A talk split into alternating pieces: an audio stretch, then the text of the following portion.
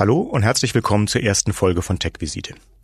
Wenn ich in der letzten Zeit Podcasts gehört habe, dann gibt es zwei große Trends, die ich mir ganz oft anhöre. Mich interessiert alles, was mit Technologie zu tun hat, mit Digitalisierung, mit künstlicher Intelligenz. Und natürlich berufsbedingt interessiert mich sehr viel im Thema Gesundheit.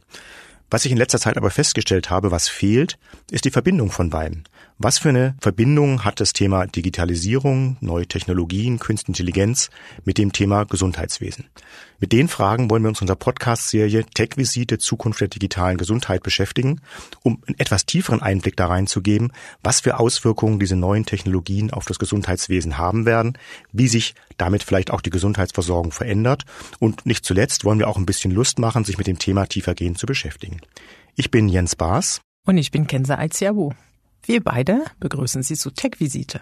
Aber bevor es richtig losgeht, sollten wir uns unseren Hörerinnen und Hörern nochmal vorstellen, damit ihr wisst, ähm, mit wem es überhaupt zu tun habt. Ähm, Kenza, deine Vita ist nämlich sehr beeindruckend, finde ich. Du bist Expertin für Robotik und Künstliche Intelligenz, kommst gebürtig aus Marokko und hast Elektrotechnik in Spanien und Wirtschaftsingenieurwesen in Berlin studiert und warst dann wirklich ähm, in Stationen in der Welt unterwegs, in Spanien, in China, in Deutschland und arbeitest jetzt als Director Client Engineering bei IBM. Du bist eine gefragte Rednerin, Jurorin und Moderatorin Sprachen und sprichst, und das ist für mich sehr beeindruckend und deutliches Zeichen für natürliche, nicht für künstliche Intelligenz. Du sprichst sieben Sprachen fließend, ähm, bist von Kapital ähm, zur Top 40 Under 40 gewählt worden. Und außerdem bist du Bestsellerautorin, ähm, hast unter anderem das Buch Keine Panik ist nur Technik geschrieben und auch ein Kinderbuch, in dem du erklärst, in einer kindgerechten Sprache, was es mit künstlicher Intelligenz und Robotern so auf sich hat. Freue mich gleich mit dir zu diskutieren. Wow, vielen Dank. Das ist immer von außen das zu hören. Bin ich das überhaupt? Ja, also mhm. danke Jens. Mhm. Was soll ich sagen? Äh, ich fange bei dir an mit, mit deiner jetzigen Station, mit dem Ende. Äh, CEO. Ende klingt sehr dramatisch. nee, das ist richtig. Obwohl das auch wieder interessant ist. Und jetzt, ich weiß, ich schweife vom Thema ab. Aber ich hatte mal in eine Biografie gelesen von der Ex-CEO von Pepsi, mhm. äh, Nui, ähm, dass sie sagt, man wartet seine Karriere oder man arbeitet eine Karriere lang, dass man CEO wird mhm. und dann erreicht man das und dann kommt so eine Enttäuschung, weil okay, ja. ich habe jetzt den Tal erreicht. Mhm. Was, also nicht den Tal, sondern der, ja, der Summit. Aber den Enttäuschungspunkt habe ich zum Glück noch nicht, weil man als CEO wirklich schön viel gestalten kann. Und solange die Gestaltung nicht aufhört, setzt, glaube ich, die Enttäuschung nicht ein. Ja, und das kann man ja auch sagen, denn das bist du schon seit 2012. Ja. Es sind schon elf Jahre, also beachtliche elf mhm. Jahre. Äh, das ist, ist das nicht zu lang für ein CEO? Ja, das ist eine gute Frage. Wie gesagt, in, in dem Moment, glaube ich, wenn nichts mehr zum Verändern da wäre, dann wäre es zu lang. Aber das Schöne oder auch Dramatische am Gesundheitssystem, darüber werden wir uns unterhalten, ist, die Veränderungsbedarfe sind riesig und hören auch nie auf. Ähm, und von daher wird es einem da auch nie langweilig. Sehr gut. Ja, ich glaube, mit Langeweile hast du, hast du nichts zu tun. Ist Nein. nicht so dein Ding, wenn man deinen äh, äh, Werdegang ansieht. Äh, vorher äh, warst du in der Beratung. Das ist ja genau das Gegenteil von Langeweile. Ja. Und äh, wenn man die kleinen Momente gibt, äh, bastelst du an deinem Motorrad mehr als du es fährst. Aber mhm. bei dem Arbeitspensum kann ich das ja verstehen, es bleibt wenig so. Zeit zum mhm. Fahren, wenn man auch noch bastelt.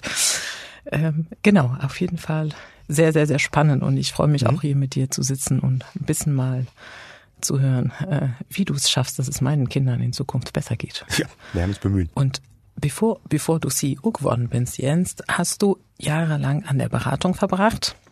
Äh, da war es auch nicht langweilig. Äh, Beratung ist ja bekannt, sehr, sehr vielseitig und äh, äh, vielschichtig. Aber davor, und das finde ich auch total spannend, äh, du bist ja Arzt und ich frage mich, wie kommt ein Arzt, der dann auch noch als Chirurg gearbeitet hat, dann zur Beratung? Ja, und, ähm, und die Antwort ist, sage ich immer ganz ehrlich, das war nicht geplant, das war ein Unfall, ähm, weil ich natürlich immer äh, Chefarzt einer großen Uniklinik werden wollte und habe dann irgendwann, als ich mit meinem Facharzt am Ende war, gesagt, ich habe aber gar keine Ahnung von Betriebswirtschaft und wie soll ich jemals eine große Uniklinik leiten, wenn ich keine Ahnung von Betriebswirtschaft habe? Und habe dann gesagt, gut, dann gehe ich jetzt so ein bis zwei Jahre in die Beratung und dann lerne ich ganz viel über Betriebswirtschaft, dann komme ich zurück und werde ein großartiger Chefarzt. Das war so ein bisschen der Plan. Ähm, und der ist dann leider daran gescheitert, dass mir die Beratung auch so sehr viel Spaß gemacht hat. Und, und ehe ich mich eben versehen hatte, war ich dann auf einmal zehn Jahre bei der Beratung oder elf und bin eben nicht mehr in die Medizin zurückgegangen. Also es war keine Flucht aus der Medizin, es war eher so eine Art Unfall, muss man, muss man ehrlicherweise sagen. Ich würde es nicht Unfall nennen, sondern Leben. So geschieht das Leben. Und da habe ich tatsächlich auch so ein kleines Déjà-vu. Da hatte ich auch irgendwann von meinem Arbeitsgeber oder in meinem ersten Job entschieden, ich möchte mehr studieren, mhm. ein MBA machen, mhm. auch BWL, weil Ingenieurin rein Elektrotechnik Klar, und dann nicht. hieß es, willst ja. du nicht ne, so weiter hier Geschäftsführung. Ich war jung, Mitte 20, nicht wie bitte Geschäftsführung, ich habe kein, kein, keine Ahnung ja. von BWL. Und dann dieses Masterstudium hat mich dann nach Berlin gebracht. Und dann ich bin, ich ja. habe dann gekündigt. Also eine Beförderung ja. in meinem Unternehmen hat dazu geführt, dass ich gekündigt habe. Ja. Aber ja, so. Ja, so aber ich glaube, das, das ist ein Thema für einen ganz eigenen Podcast nochmal, wie Karrieren ganz anders verlaufen, als man sie jemals, glaube ich, geplant hätte. Und dass die wenigsten Karrieren, die man geplant hat, glaube ich, genauso laufen. Also ein sehr spannendes Thema und kenne ich sehr viele Beispiele, wo das genau anders gelaufen ist und das eine ganz gute Sache ist. Nachdem ihr es jetzt also wisst, mit wem ihr es hier zu tun habt, wollen wir mit einem kleinen Check über den Gesundheitsstandort Deutschland starten. Schlicht und ergreifend, damit wir eine Faktenbasis haben, auf der wir dann gemeinsam diskutieren können.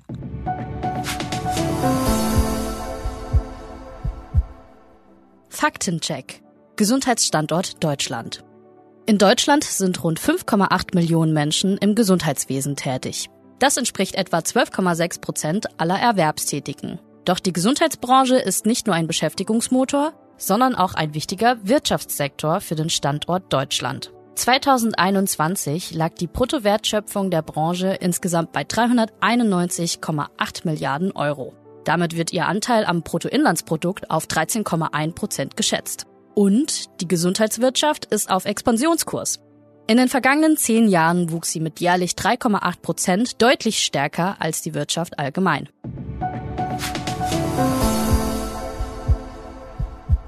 Ja, Jens, du jetzt als Experte der Gesundheitsbranche, erklärst du mir mal bitte, wie dieses System funktioniert mit den Kassen?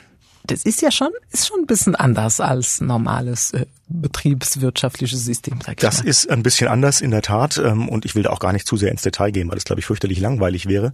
Das Erstaunliche ist aber, dass unser System, glaube ich, doch ganz anders funktioniert, als die meisten Leute glauben. Und einer der wichtigsten Punkte, der es ja auch von normalen betriebswirtschaftlichen Systemen unterscheidet, ist, es ist natürlich so, einer kauft was, in Klammern der Patient, einer verkauft was, in Klammern zum Beispiel Arzt oder Ärztin oder andere Leistungserbringer, und ein Dritter bezahlt, nämlich die Krankenkassen. Und damit funktionieren natürlich viele Dinge, die woanders in der Wirtschaft funktionieren, überhaupt gar nicht. Ähm, wenn das Autos wären, würden wahrscheinlich alle irgendwelche Nobelmarken fahren, ähm, weil sie sagen, ich muss ja auch nicht bezahlen, was irgendwo mit reinkommt. Also wir haben ein System, was natürlich klassische wirtschaftliche Steuerungsmechanismen nicht funktioniert, ähm, wo wir auch gar nicht wollen, dass überall nur klassisch wirtschaftlich gesteuert wird, weil es ja um Versorgung geht, um Verbesserung von ähm, Gesundheit geht.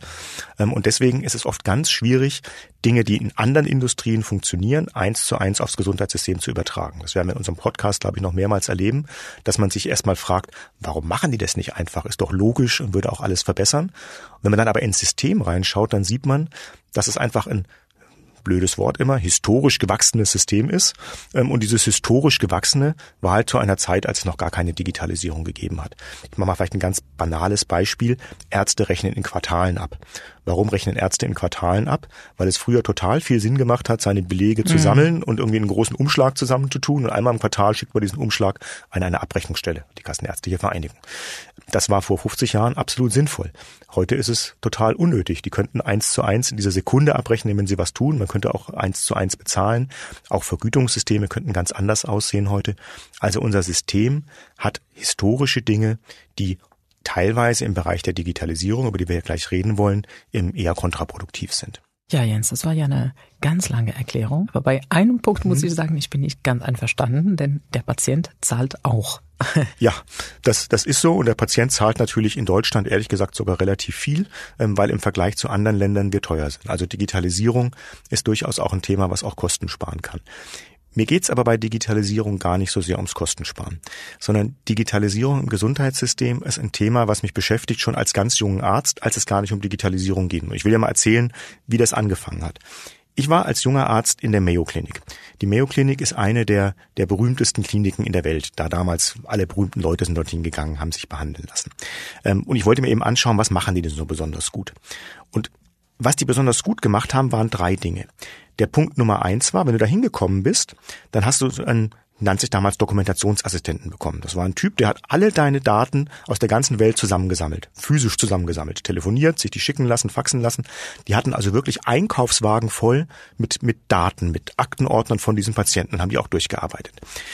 Zweiter Punkt, den die hatten, die hatten Spezialistenteams. Das heißt, du bist nicht zu zufällig zum Orthopäden gegangen oder zufällig zu irgendjemand anderes, sondern die hatten Teams, die miteinander gearbeitet haben. Und die haben alle miteinander sich vernetzt. Und der dritte Punkt war, ähm, die Ärzte dort hatten einen Tag in der Woche frei, wo sie sich nur fortbilden durften, damit sie das Wissen der ganzen Welt sozusagen aufsaugen konnten. Einen Tag, wo sie nichts anderes machen sollten als lernen. Warum ist das beeindruckend? Das konnte man sich damals leisten als Schah von Persien, der da zum Beispiel Patient gewesen ist. Im Rahmen der Digitalisierung kann man all diese Dinge heute für jeden Patienten machen. Das Sammeln aller Daten. Das heißt, ich habe alle meine Behandlungsdaten, kann ich digital zur Verfügung haben. Ganz wichtiger Punkt. Das Vernetzen aller Experten. Auch das geht digital ganz gut. Geht auf einmal und das zur Verfügung stellen des gesamten Wissens. Das heißt, all diese Dinge, die diese tolle Behandlung in der Mayo Klinik ausgemacht haben, die für superreiche Leute dann damals schon gut gewesen ist, kann die Digitalisierung eigentlich allen Menschen bringen. Und deswegen bin ich so ein großer Freund der Digitalisierung und deswegen muss man, glaube ich, überlegen, wie kann man diese Vorteile in ein Gesundheitssystem mit reinbekommen. Also wenn ich jetzt an meine Person als Patientin denke, würde das alles die Wartezeit verringern, bitte? Weil das ist das, ja. wo ich immer, mhm. wenn ich in eine Praxis bin und warten muss, die ganze Zeit mir überlege, wie kann das wahr sein? Kriegt man das nicht anders organisiert, dass die äh, Patientinnen nicht so lange warten müssen? Ich meine, mhm. keiner will warten, wenn er zum Friseur geht, wenn er zum ja. Supermarkt geht, wenn er zum Amt geht. Da meckern wir alle, aber beim Arzt nehmen wir es irgendwie hin. Das gehört dazu. Ja, aber das äh, ist ein bisschen so und ich habe ja vorhin gesagt, ich habe deswegen ähm, in die Beratung gegangen, weil ich ein bisschen BWL lernen wollte. Viele ärztliche Kollegen haben keine BWL gelernt. Also deren ihre Kernkompetenz ist Behandlung von Patienten, nicht Ablaufoptimierung eines Kleinunternehmens. Und letztendlich ist eine Praxis ist ja ein Kleinunternehmen, was auch eine gewisse Ablaufoptimierung braucht. Aber auch da helfen natürlich Digitalisierungsdinge. Die helfen, dass die, die Praxishelferinnen und Helfer zum Beispiel natürlich von, von äh, Aufgaben entlastet werden und, und damit besser darum sorgen können, die Praxis zu organisieren. Also ich glaube, auch hier im Praxisablauf kann Digitalisierung wirklich die Menschen voranbringen. Du hast ja Erfahrung als Patient. Du hast, glaube ich, zwei, zwei kleine Kinder. Zwei kleine da hat man als, hat man ja logischerweise auch die Erfahrung, wie das irgendwo mit umgeht. Hast du denn das Gefühl, dass es in Deutschland schlechter ist, als es in anderen Ländern ist? Also ich habe den Vergleich mit den Kindern, nicht in anderen Ländern. Meine, beide meine Kinder sind in Deutschland geboren. Mhm. Ähm, ich selbst äh, habe in anderen Ländern gelebt. Ähm, also ich sage mal jetzt Marokko, China, das war privat, private Leistungen mhm. tatsächlich. In Spanien war ich auch gesetzlich versichert und dann Zusatzversicherung, wie mhm. sie ja auch in Deutschland mhm. möglich ist. Und das, was ich dort ganz gut fand, ist dieses Konzept mit dem Zentrum, mhm. dass man sowas zwischen Arztpraxis und Krankenhaus äh, hat für Sachen, die spontan passieren, mhm. wo man dann aber nicht zum zum Krankenhaus möchte, mhm. Äh, wenn man keinen kein Termin beim, beim Arzt findet, kurzfristig. Aber ein, ein, eine Anekdote möchte ich gerne erzählen. Als ich schwanger war, und das gehört ja auch so ein bisschen zum Thema Wartezeiten, ich mhm. lass dich nicht los jetzt. ich war schwanger auf dem Fahrrad und hatte einen Unfall. Oh. Rechtsabbiegerunfall, typisch. Auto biegt nach rechts ab, hat ja, mich nicht toll. gesehen, ich kipp um. Berlin wahrscheinlich. Be ja, Berlin ist ja überall gefährlich. Mhm. Berlin, Sonntag, Nachmittag Richtung Abend. Mhm. Schlimmste Zeit, mhm. um in die Notaufnahme zu müssen. Meine erste Schwangerschaft. Ich komme da ins Krankenhaus an und ich sage, ich bin schwanger. Und das, was mich am meisten interessiert, ist zu wissen, ja, ist, ist alles in Ordnung. Es ist alles in Ordnung. Fünf Stunden später komme ich also ich ne, habe gewartet, lag in einem Bett im Flur mhm. und habe gewartet. Dann kam ich dran fünf Stunden später beim Orthopäden. Und das war ähm, da, wo ich auch gemerkt habe, es ist nicht nur, dass die Krankenhäuser überlastet sind, sondern auch die Menschen sind überlastet. Weil ich habe mit denen gesprochen, habe gesagt, ich bin schwanger. Ja. Mein, meine Priorität Nummer eins ist jetzt, einen Frauenarzt zu sehen. Äh, die haben es dann auch nicht ver verstanden ja. oder die waren im Stress und wir haben gesagt, okay, Autounfall, umgefallen, Polizei kommt ja. auch noch und alles Mögliche, also müssen wir gucken. Muss erstmal der Knochen abgesteckt werden. Ja. Genau. Ja. Ähm, und, und oder, oder wahrscheinlich, weil es einen Ablauf gibt. Ja. Also weiß ich nicht, aus ja. deiner ärztlichen Praxis, was wäre der richtige Ablauf? Zuerst die Knochen checken? Nein, nein das wäre in dem Fall schon richtig gewesen, sozusagen dann auch zu schauen, gibt es eine lebensbedrohliche Erkrankung, äh, Verletzung, wenn es die nicht gibt, dann würde man in der Tat nach der Schwangerschaft schauen. Aber wie du sagst, das war wahrscheinlich eine volle Notaufnahme. Es war eine Zeit, wo sozusagen viele Leute mit Knochenbrüchen wahrscheinlich dann gekommen sind. Und da hat man eben den Standardablauf gemacht. Genau. Ähm, ja. Und das ist ja auch ein Punkt, wo wir genau sagen können, auch da kann der Digitalisierung helfen, dass man eben Abläufe optimiert und mhm. auch anpassen kann, individualisiert. Digitalisierung heißt ja nicht, alles ist gleich, sondern im Gegenteil, man kann vielleicht viel besser individualisieren, als man das kann, wenn man es eben immer nach Schema F macht und alles irgendwo gleich macht. Das hm. Problem ist meiner Ansicht nach nur, wenn wir uns anschauen, wie der Stand der Digitalisierung in Deutschland ist, dann sind wir ja wirklich ähm, leider nicht sehr weit, ähm, auch im Vergleich mit anderen Ländern. Wir werden uns noch in einer anderen Podcast-Folge ein bisschen intensiver die anderen Länder anschauen. Aber die Situation in Deutschland ist doch faktisch noch die. Die meisten Ärzte schicken Befunde mit Faxen hin und her. Wenn ich einen Termin in der Arztpraxis haben will, dann muss ich anrufen. Ähm, wenn ich irgendwo von einem Arzt zum anderen geschickt werde, dann muss ich meinen Befund selber mitnehmen, der irgendwo da ist. Wenn ich ein Röntgenbild brauche, dann muss ich in die Arztpraxis gehen, muss den bitten, es mir irgendwie in der Kopie zu machen und mitzugeben. Ähm, wenn Ärzte miteinander kommunizieren, schreiben sie sich Briefe. Und zwar meistens irgendwie Wochen, nachdem der Patient irgendwie schon entlassen worden ist. Das heißt, der Stand der Digitalisierung in Deutschland ist ja leider noch sehr hinten dran. Ähm, und das ist ein Problem, was wir unbedingt angehen müssen, weil wir ein, glaube ich, sehr gutes Gesundheitssystem haben, auch im Vergleich zu vielen anderen Ländern. Aber wenn wir all diese Chancen nicht nutzen, dann fallen wir eben hinten zurück. Ähm, und dann haben wir auf einmal ein System, was viel schlechter ist als vielen anderen Ländern. Und es ist spannend, dass du sagst, du warst in Spanien. Ähm, viele Länder, auf die wir in der Vergangenheit so ein bisschen gesagt haben, naja, wenn ich krank bin, bin ich froh, dass ich in Deutschland bin, haben heute vielleicht sogar bessere Systeme in Bezug auf die Digitalisierung. Also das hast du alles sehr, sehr negativ gemalt hier. Jetzt muss ich sagen, ein bisschen erschreckend. Mhm. Ich sag mal, ich bin ja noch äh, äh jung und gesund und ne, äh, diese, diese äh, äh, kleine Unfall da, äh, das kommt ja nicht so oft vor. Ähm, ich hatte jetzt eigentlich geplant, wir machen mal eine, eine kleine Übung, die ich gerne aus meinen Workshops äh, kenne und, und die mir sehr viel Spaß macht. Himmel und Hölle heißt okay.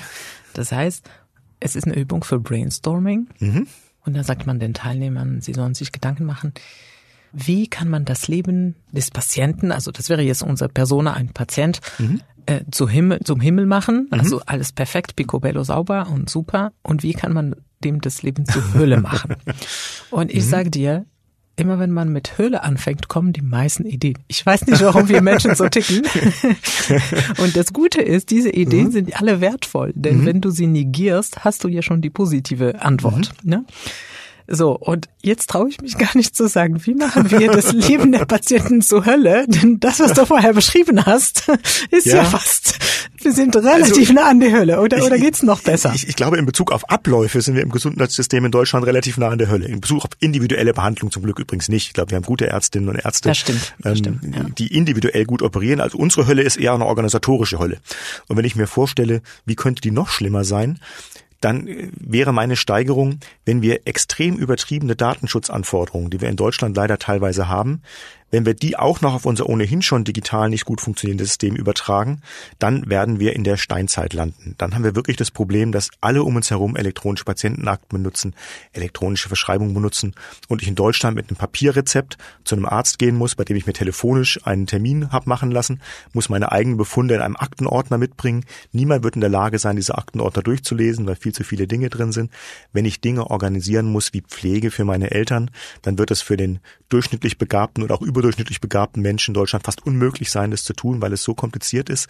Also meine Dystopie ist, ich fürchte, wir könnten in Überregulierung ersticken ähm, und damit unser bisher wirklich gutes und leistungsfähiges Gesundheitssystem abwürgen. Ich glaube nicht, dass die Regulierung der einzige Faktor ist. Also ich habe es selbst erlebt, dass die Datenschutz, du hast ja Datenschutz mhm. erwähnt, ne? Also ich war früher in der Telekommunikationsbranche sehr, sehr, sehr, sehr, sehr reguliert. Mhm. In der IT. Und ähm, immer wenn wir KI-Projekte machen wollten, müssen wir natürlich schauen, dass es alles datenschutzkonform ist. Und oft, erstaunlicherweise, wenn ich mich mit den Datenschützern mhm. unterhalten habe, haben sie gesagt, nö, passt. Mhm. Aber die Abteilungsleiter, sage ich mal, bei denen diese Daten lagen, also mhm. die Datenowner, die sagen immer, nee, nee, das geht aus Datenschutz nicht. Und dann sagst du, mhm. ich habe aber mit dem Datenbeauftragten, Datenschutzbeauftragten gesprochen. Er sagt, das passt. Ja, ja, aber das mhm. Risiko will ich ja nicht eingehen. Mhm. Das heißt, ich glaube, es ist viel mehr als die Regulierung. Es ist mhm. das Verständnis der Regulierung und die Umsetzung der Regulierung und die Risikobereitschaft der Verantwortlichen. Ja. Aber ich, ich, gebe dir, ich gebe dir in Teilen recht. Im Gesundheitssystem gibt es, glaube ich, eine Besonderheit, ähm, wo ich dir recht gebe, ist die grundsätzliche Regulierung ist nicht das Problem. Wir haben eine europäische Datenschutzgrundverordnung, mit der könnte man eigentlich ganz gut leben. Ein Problem, was wir in Deutschland haben, ist, dass die sehr unterschiedlich ausgelegt wird, von unterschiedlichen Datenschutzbeauftragten sehr unterschiedlich interpretiert wird. Und da gibt es welche, die sind sehr, sehr, sehr, sehr streng, auch viel strenger als alle anderen Länder, und manche, die das mit Augenmaß machen. Und deswegen hast du recht, es ist nicht das Gesetz, sondern es ist die Auslegung des Gesetzes, aber schon auf der Ebene der Datenschutzbeauftragten. Und es ist auch ein Problem, dass Datenschutz oft so als vorgeschobenes Argument genommen wird, wenn es um ganz mhm. andere Sachen geht.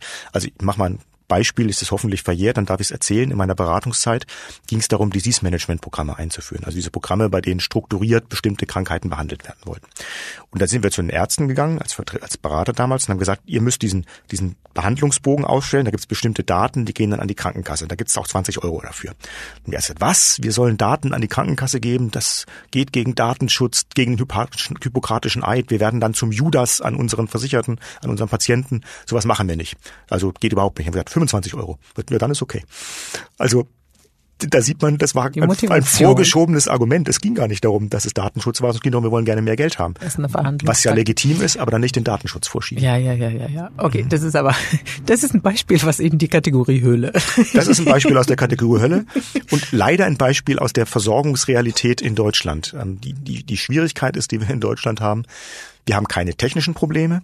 Wir haben nicht das Problem, dass wir nicht gute Leute haben. Wir haben nicht das Problem, dass die Menschen grundsätzlich gegen die Digitalisierung sind, sondern wir haben das Problem, dass viele Strukturen digitalisierungsfeindlich sind, dass die Mentalität ähm, Bezug einer 100%-Mentalität teilweise ein Problem ist ähm, und dass einfach Interessensvertretungen ähm, gegen die Digitalisierung stehen. Das sind die Probleme, die wir in Deutschland leider haben. Boah, das wird mir jetzt schwer, die Folge mit so einem negativen Ton zu beenden. Du bist jetzt dafür da zu sagen, wo der positive genau. Ausblick ist und den haben wir ja auch durchaus, glaube ich.